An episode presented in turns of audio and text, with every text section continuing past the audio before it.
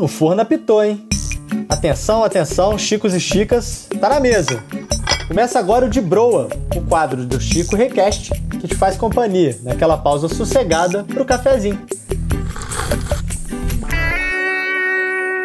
Você sabe o que uma volta completa da Terra em torno do Sol, as quatro fases da Lua, a lei do retorno e as obsessões do Twitter têm em comum? Todos esses fenômenos são cíclicos, ou seja, se repetem de tempos em tempos. Se você é ativo na rede do Passarinho Azul, com certeza sempre vê os mesmos temas sendo discutidos por lá. Cada hora alguém aparece com uma perspectiva diferente sobre um assunto que já foi muito comentado na rede. A batalha da monogamia versus não monogamia, astrologia, cultura pop e teorias da conspiração são alguns tópicos bem recorrentes por lá. Mas a dúvida que fica é: fora do Twitter, essas discussões existiriam? Para falar sobre esse assunto, o João Freitas está aqui com a gente. Ele é super ativo no Twitter e tem mais de 12 mil seguidores que o acompanham por lá. Bem-vindo, João. Oi, gente, tudo bom? Vim aqui para falar um pouco do famoso hospício chamado Twitter. Como que vocês estão? Muito bem, seja bem-vindo, João. E também para entender melhor o que esse senso de comunidade provoca nas pessoas e por que que essas discussões acontecem com tanta frequência, a psicóloga e twitteira Marcela Almeida também está aqui hoje. Ei, Marcela. Olá, pessoal, bom dia. Prazerzão estar aqui com vocês. Ótimo, seja bem-vinda, seja bem-vindo também, João. Baita time aí pra gente falar muito de Twitter, então bora começar. O Twitter é uma plataforma que incentiva discussões de temas controversos. Tem até os assuntos do momento ali para os usuários ficarem sempre de olho no que está acontecendo. Mas até que ponto vocês dois acham que essas discussões têm impacto no mundo real? Olha, é, como uma pessoa assim que usa o Twitter desde, sei lá, 2009, 2010, é, eu acho que o Twitter teve um momento assim que as discussões eram muito mais de fora para dentro. E chegou um momento que parece que as discussões passaram a ser mais internas. Então eu acredito que depende muito do assunto. Tem coisas que realmente você vai ver dentro do Twitter e você vai chegar para alguém comentar: "Ah, você viu tal coisa aconteceu?". Mas tem algumas coisas que a gente fica se perguntando, né? Por quê? Às vezes um perfil de entretenimento posta alguma coisa sobre uma diva pop e você vai lá ver, o primeiro comentário a pessoa fala: "fracassada". E aí você fica pensando, será que na vida real uma pessoa ia chegar para outra e falar: "Nossa, aquela cantora é fracassada"? Eu, assim, eu acredito que não. Mas depende muito também, né? Sim, João, eu também concordo que depende. E acho que essa pergunta, inclusive, é um ótimo início de conversa para a gente refletir mesmo, né, sobre as relações do Twitter, que, na minha opinião, elas expressam as relações de uma sociedade como um todo, assim. Eu acredito que tem, sim, um impacto, né, na vida, na vida real, em alguma medida, porque eu penso que essas discussões, elas existem no Twitter porque antes existem na vida real. E é claro que dentro da rede vão existir nichos de discussões, né? Algumas com uma relevância relevância social maior do que outras, mas eu penso que existe esse impacto, sim. Será que a discussão da monogamia faz alguém questionar a si mesmo se ela é monogâmica ou não. Eu fico também um pouco com essa dúvida, se a galera leva um pouco mais pro lado, tipo, ah, eu vou bater boca no Twitter porque é engraçado, ou se ela realmente começa a levar aquilo para dentro dela, com base na opinião das outras pessoas. Eu acho que é um espaço também muito interessante, porque, querendo ou não, você consegue ver as opiniões das pessoas muito rápido, opiniões que mudam muito rápido. Hoje, a galera tá no hype de amar todo mundo, sei lá, uma pessoa tá fazendo vídeo de humor, todo mundo falando, ai, como que essa pessoa é engraçada. Eu acho engraçado que essas discussões acabam levando que, sei lá, daqui a uma semana, pode ser que o Twitter inteiro esteja odiando a mesma pessoa. Eu acho interessante esse efeito de as discussões de lá de dentro mudarem a percepção das pessoas, não só sobre outros indivíduos, mas também sobre como as coisas funcionam, como, sei lá, política funciona, como música funciona. É, as coisas são muito rápidas e às vezes, é como você falou, João, concordo. Às vezes as pessoas nem fazem parte daquela discussão na vida real, mas tá no Twitter, então vamos discutir, vamos causar e vamos. Todo mundo tem uma opinião muito forte, né? No Twitter. Exatamente. Tem até um meme que fala, né? Nossa, Deus está triste com tanta opinião, porque de fato todo mundo precisa passar por alguma coisa e comentar, né? Isso é algo que acontece muito no Twitter. As pessoas se sentem invocadas mesmo, né? Fazer algum comentário que seja. E o contrário também acontece, né? Às vezes a pessoa posta alguma coisa e o pessoal cai no hate, assim, e aí logo depois aparece um grupo de pessoas que falam: Não, que isso? O que vocês estão fazendo? Teve até o caso da menina do sorvete, né? Que Nossa, fez eu uma ia falar cirurgia. dela agora. E o pai dela, o pai dela deu assim um monte de sorvete caro pra ela e aí começou um hate danado em cima dela, tipo, nossa, você é muito rica, seu pai. Eu lembro. Por que, que você está falando de pai no Twitter? Nem todo mundo tem pai. E aí depois isso outra coisa, tipo assim, gente, a menina só tá compartilhando a experiência dela com o pai. Aí virou uma outra coisa de tipo, poxa, que legal o pai dessa menina. Assim, Twitter é bizarro. Não, e acabou virando duas vertentes do, do, do Twitter que. Dois assuntos que você não deve falar. Sorvete caro e pai. É, e, e é engraçado, né? Porque sempre acaba que ao- os mesmos tópicos vão voltando pra lá. Sempre surgem é, a mesma conversa na plataforma ali. Por que, que vocês acham que esses tópicos em específicos aparecem e desaparecem com tanta frequência? Tipo, o que a gente falou da monogamia e não monogamia, pai e não pai. Astrologia. A astrologia tá sempre ali em alta também. Nossa, isso realmente acontece muito, né? E eu acho que isso acontece porque, como é uma plataforma que entrega muito conteúdo, às vezes até sem a gente seguir a pessoa, ou então até pelos assuntos que estão em alta ali, a gente acaba tendo contato com muitas diferenças de ideias, né? É um lugar no Twitter, eu penso que é permitido dizer mais futilidades, assim, eu acho que não tem aquele rigor tão grande quanto em outras redes sociais, sabe? A gente pode ser mais vulnerável lá. Então, eu acho que isso provoca, assim, um funcionamento próprio da rede, que junto com a criatividade, né, multiplicidade do ser humano, isso faz com que esses assuntos não se esgotem nunca, assim, e estão sempre voltando, né, e como na mesma velocidade que voltam, vão embora também, e depois de um tempo volta a surgir, é algo bem cíclico, né, eu acho que é muito disso, da gente estar tendo contato a- com muitas opiniões diferentes e muitos assuntos, assim, que acabam chegando até a gente sem a gente necessariamente procurar, né, esses conteúdos por lá. Sim, muito por causa também da dinâmica de como o Twitter funciona. Ainda mais ultimamente, agora que depois que ele foi comprado, que a linha do tempo tá completamente diferente. Você vê coisa de gente que você nem, nunca nem viu na vida. Parece que você segue a pessoa, mas você não segue. Você vai olhar, não mostra, por, não mostra quem curtiu. Eu acho também que existe o nicho de twitteiro que quer engajamento. Muito dessas discussões que acabam indo e voltando, eu acredito que é também pela nossa natureza de a gente querer expor o nosso ponto de vista, a nossa opinião. Mas eu acho que muitas páginas do Twitter elas se aproveitam disso, justamente para poder ficar trazendo essas discussões à tona e alimentar os próprios números. E a gente sabe que o Twitter ele leva muito em conta é, like para poder levar a informação adiante. Eu acho que também é uma junção, é uma junção de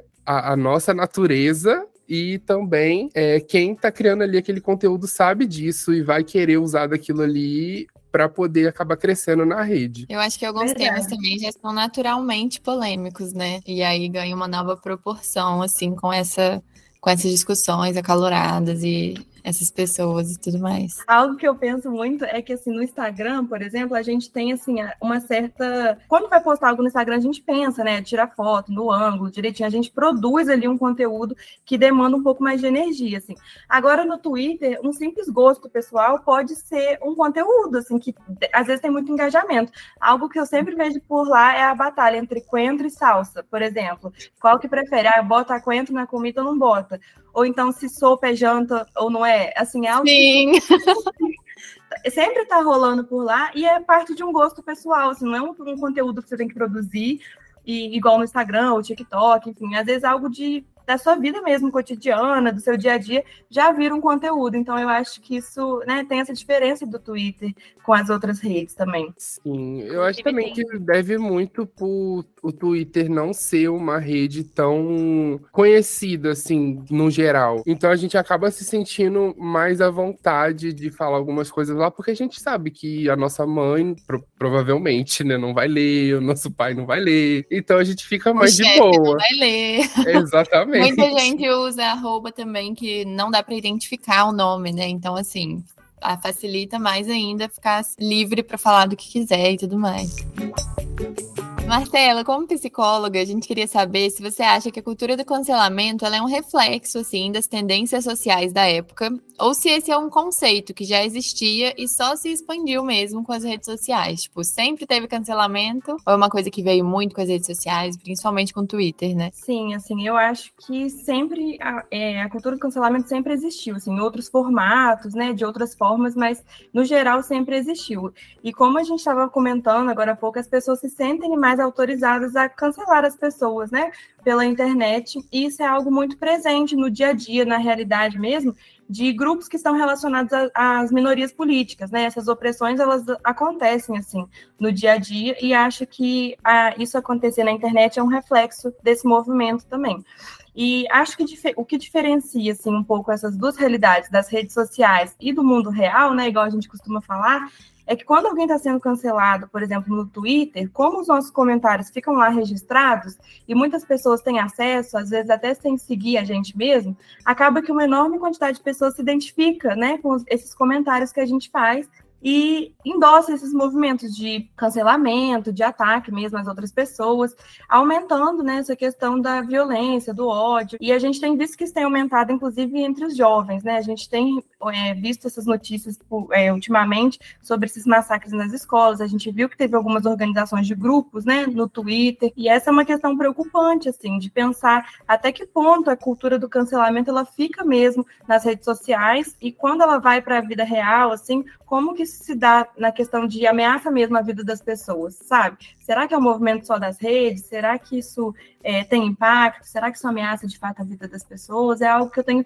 refletido, inclusive, é, vendo essas últimas reportagens, sabe? Desses últimos tempos. A gente tem até um exemplo, que foi a Carol Conká no Big Brother 21, né? É, foi uma coisa que realmente é, saiu do, do virtual. A gente via pessoal comemorando, soltando fogos. Isso que era na pandemia, o pessoal aglomerado, comemorando que ela tinha sido eliminada, ela não podia sair na rua porque ela era ameaçada, ela não podia ir na padaria. É muito doido pensar que uma coisa que a gente mexe na tela do celular e que a gente escreve tem um impacto, sabe? Quando uma pessoa, sei lá, vai comprar um pão. É perigoso, né, gente? A gente achar que a internet, principalmente o Twitter, a gente pode falar o que a gente quiser, sendo que a gente não tem como saber como a outra pessoa vai interpretar aquilo que a gente está Tá dizendo. Mesmo que a gente faça na melhor das intenções.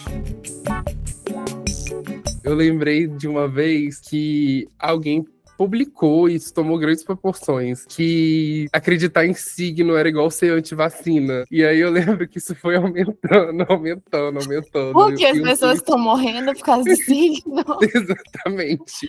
E eu lembro que isso virou, assim, pauta pro Twitter uma semana. E o Twitter sempre tem disso, né?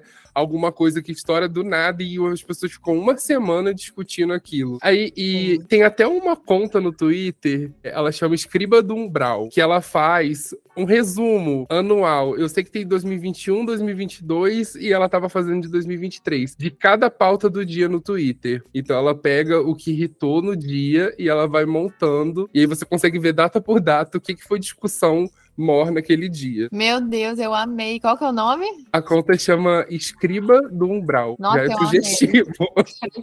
Não, o Twitter ficou muito obcecado com Pedro Pascal há pouco tempo, né? E aí, agora, essa semana especificamente, teve aquela TikToker Larissa, que eu acho super engraçada. E aí, ontem tava todo mundo amando, e hoje eu já acordei vendo um tweet de que ela tá plagiando um criador de conteúdo gringo. Então, assim, as coisas tomam umas proporções, as pessoas descobrem umas coisas também. Nossa, eu lembro também no BBB 21 que o pessoal descobriu, assim, questão de minutos, que o Caio da, da edição tava no Serasa. e o pessoal do Twitter foi atrás. Sim, inclusive Twitter e BBB, né, é uma é uma combinação aí que geralmente não dá muito certo, ou dá, né? Vendo por algum lado. As pessoas entram, nem entram no Twitter e já nem entram no BBB, aliás, e já estão canceladas, assim. Foi até o caso desse ano de, 20, de 2023 de uma menina que foi para casa de vidro, não sei se vocês viram, assim. Ela não chegou a entrar, mas ela já estava cancelada ali na casa de vidro porque era extremamente preconceituosa, tinha tweets horrorosos mesmo. Mas assim, as pessoas buscam isso, era uma coisa que não, não tinha antes, né? É basicamente isso. Um julgamento em praça pública, só que virtual. Qual que é a obsessão do Twitter que vocês acham que é mais difícil de explicar para alguém que não tem uma conta lá? Assim, se você for chegar e falar, olha, isso, isso, isso, para alguém que não tem Twitter, o que, que vai demorar mais para a pessoa entender do que se trata ali? Cara, eu acho muito difícil explicar que existe obsessão no Twitter, sabe? Assim, a minha mãe, por exemplo, sempre me pergunta assim, nossa, você gosta tanto do Twitter? Eu falo, nossa, o mundo à parte, assim, mas eu tenho essa dificuldade de explicar que o que, que é essas obsessões que a gente fica lá, assim, obcecado mesmo e falando disso por semanas. Isso por si só eu já acho difícil. Mas algo que tem vindo assim, muito à tona né, nos últimos meses, assim, que eu, eu entendo o conceito, mas o que eu acho muito difícil de explicar, por exemplo, para uma pessoa que não tem, é o termo mini querido. Gente, eu amo usar, uso demais. Eu sei que é uma criança, às vezes criança e tal, mas assim, eu tenho maior dificuldade de explicar, nossa, mini querido quer dizer exatamente isso, sabe? Eu acho que a gente está obcecado por esse termo. E agora já tem até outras derivações, né? Super querido, anti-querido. e assim, eu adoro, uso muito, trouxe para minha vida mesmo pessoal, mas é algo que eu tenho essa dificuldade de explicar para quem não está ali no, nesse mundinho Twitter, sabe? Gente, eu não sei o que é isso. eu estou no mundinho do Twitter, mas acho que não nesse, assim. Nunca ouvi isso. O que é bem querido, pelo amor de Deus? Nunca ouviu? É tipo assim, quando, igual quando o Fred, né, ex-namorado da, Bianca Boca Rosa? Sim, Boco Rosa. O Boco Rosa. Aí falaram, nossa, o mini querido, com o filhinho deles, entendeu? Aí, assim, é difícil explicar, igual eu falei. Né? É, você falou que não sabe explicar, tô pedindo pra explicar. Mas, assim, às vezes, é, em geral, são crianças queridas, assim. Entendi. alguém tem mais alguma contribuição assim do que, que é mini querido, gente? Pelo amor de Deus. Eu acho que já até saiu dessa esfera de criança, né? Às vezes a gente vai para mini querida pessoas grandes, né? Fala assim, essa mini grande querida, e aí foram os derivados. Assim. alguém te fez o um favor, ai, a mini querida. Exatamente. Muito bom. O Twitter tem muito isso. Eu acho que o mais, é, o mais complicado, assim, de alguém chegar de paraquedas é também entender como funciona o, os tweets com os memes embaixo, porque às vezes alguém, eu principalmente faço muito isso. Eu falo uma coisa nada a ver e embaixo eu boto meme também que não tem nada a ver com o que eu tô falando. E aí quem chega deve ficar perguntando, mas o que isso tem a ver com o que ele tá falando? Qual a correlação? Acho que a galera no Twitter também é, não tem muito a medida de palavra. Uhum. É, o uhum. pessoal no Twitter é muito literal. Às vezes, na maioria das vezes, né, tá sendo irônico, mas é, é, muito difícil, às vezes, pegar o ponto da ironia. Então você acha que a pessoa tá falando sério, e aí dali vira uma outra discussão e ladeira abaixo. Isso acontece muito, a questão da ironia, que não é percebida, né? Às vezes a pessoa solta uma coisa sarcástica e pronto, já virou uma super briga, virou a pauta do dia, sendo que era uma coisa inocente, assim, uma ironia. É algo que eu vejo muito, assim, que eu até estava pensando ontem, que no Twitter é socialmente aceito, por exemplo, quando você não gosta de alguma coisa ou quando você está desanimado, você falar, ah, vou me, vou me matar, por exemplo. Eu não sei se isso está presente na bolha de vocês, mas isso na minha é algo muito presente, assim, às vezes Outro dia mesmo, assim, eu tava vendo uns tweets é, de algo nada a ver, e a pessoa, nossa, vou me matar, ou então às vezes a pessoa até fala assim, vou me M, né? E aí todo mundo no Twitter já sabe o que, que isso significa. Mas assim, se você postar isso no Instagram, provavelmente sim, uma mãe vai entrar em contato, sua avó vai te ligar, todo mundo vai ficar assim, desesperado. Mas isso no Twitter é socialmente aceito. Meu Deus, Marcela, você como psicóloga sofre vendo isso. Ai, eu me divirto, assim, porque eu adoro o Twitter, sabe? Eu acho que o Twitter tem essa expressão do que é o ser humano mesmo, sabe? Essa, até essa jovialidade também. Eu acho que é importante a gente não perder, né? Esse senso de humor, essa leveza. Eu acho que o Twitter reflete muito, assim, a nossa vida cotidiana, porque é isso. Tem assuntos muito pesados, lá, mas assim, tem algo que é de leve, espirituoso, sabe? Que eu adoro. É, acho que por esse lado é legal, né? Que é como a gente falou, que já vocês falaram, não tem uma coisa montada, não tem tipo, ai, deixa eu pensar no que eu vou escrever, porque tal pessoa vai ler, ou precisa ir bem, performar bem. Não, é meio que um carrego ali, um diário, assim. eu, tá... acho, eu acho que a Marcela pode até começar uma trend, que é coisas que você pode falar no Twitter, mas não pode falar na terapia. Vou me matar é uma delas. Bom, vamos jogar um joguinho para continuar essa, essa dinâmica aí sobre o Twitter. A gente sempre tem um momentinho de jogo aqui. E no jogo de hoje, a gente quer saber como que vocês levariam alguns temas do Twitter para a vida real. Então a gente vai dar uns assuntos recorrentes lá na plataforma e vocês contam o que vocês acham sobre eles aqui. Se quiserem usar também uma hashtag, fiquem à vontade. Mas a intenção é falar como vocês falariam ali na mesa do bar e não no Twitter. Preparados? É, o primeiro tema é o clássico monogamia versus não monogamia. Nossa, João, quer falar essa você?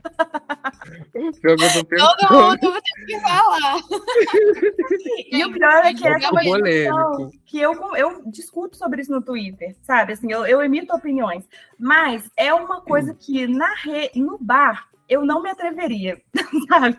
Eu não eu me atreveria, não. sabe? Eu assim tenho minhas próprias convicções, mas assim no bar, dependendo ali de com quem eu esteja, eu não falaria, eu acho. Mas no Twitter eu me atrevo às vezes, não sempre também.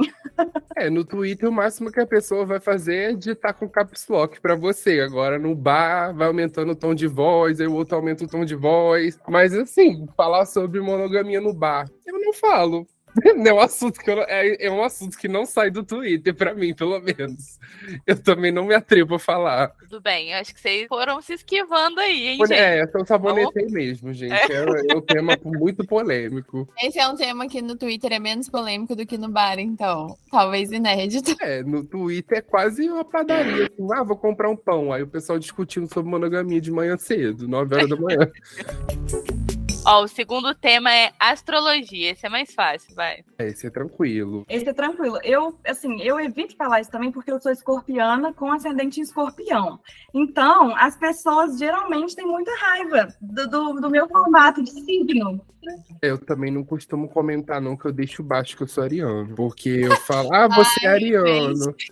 Eu deixo baixo. aí fala, ah, você é ariano, sou. Aí pergunto, qual que é o seu ascendente? Eu falo, gêmeos. Aí a pessoa já fica. Hum. Meu aí Deus! Eu, aí eu evito falar. Vamos cancelar esse episódio? Acho que não pode. ascendente em gêmeos e ariano, acho que a gente vai ter que. Nossa, João, é, tá difícil. Marcela até escorpião, eu acho chuchuzinho, assim, gosto. Agora, realmente, o Ares com gêmeos é complicado. Mas assim, essa é uma discussão que sai do Twitter. É bem comum. Bastante, realmente. Já, tem gente que é. já leva ali um caderninho, já pergunta a hora que você nasceu, o dia, já faz uma pastral ali na hora. No primeiro date já quer saber. Eu vi no Twitter esses dias, gente, um formulário de emprego perguntando o mapa astral da pessoa, falando que na empresa importava o mapa astral. Eu fiquei assim, é, esse chefe tem Twitter, esse RH tá no Twitter. Ó, e agora para fechar os assuntos polêmicos, pra gente trazer para a realidade o que que é traição, o que que não é. Esses dias eu vi no Twitter que dar carona é traição. Isso chega ah, na mesa do bar. É. Eu vi também. Inclusive, a menina foi super criticada, né? Ou então apoiada também. Teve aquele grupo que se dividiu.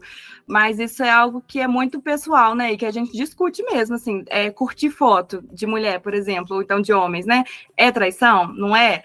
É, dar carona, né, conversar, ajudar no trabalho, alguma coisa. Então, assim, é algo que isso é, está muito presente né, nas relações, no, no, bar, nas empresas, em muitos lugares. Né? Eu acho que isso é algo que sai de fato do Twitter e que é uma discussão muito abrangente, porque tem a ver também com monogamia, não monogamia. Então, são dois temas que, assim, se cruzam, temas super polêmicos e que, de fato, isso vem né, para a realidade. Acho que é por isso que irrita também, porque é, cada pessoa pessoa tem um contexto, né, do que ela entende o que é traição ou não. Então todo mundo quer falar o que acha, e aí vira um tópico polêmico, tanto dentro do Twitter quanto, quanto fora, né? Ó, agora a gente já tá caminhando pro final do episódio e a gente, para finalizar, tem o quadro Café com Broa. Café com Broa.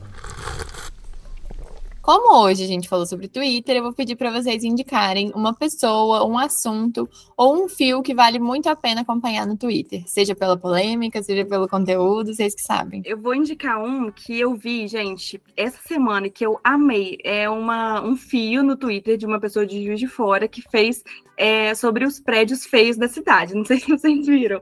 E assim, a pessoa foi fazendo várias fotos, é, mostrando a localização e tudo, assim, é um fio completíssimo, de altíssima qualidade, que assim, mostrou os prédios feios, aí eu vi que alguém ia fazer uma, um fio também de prédios bonitos da cidade. Eu acho assim, me rendeu boas piadas, boas risadas, eu acho que é interessante.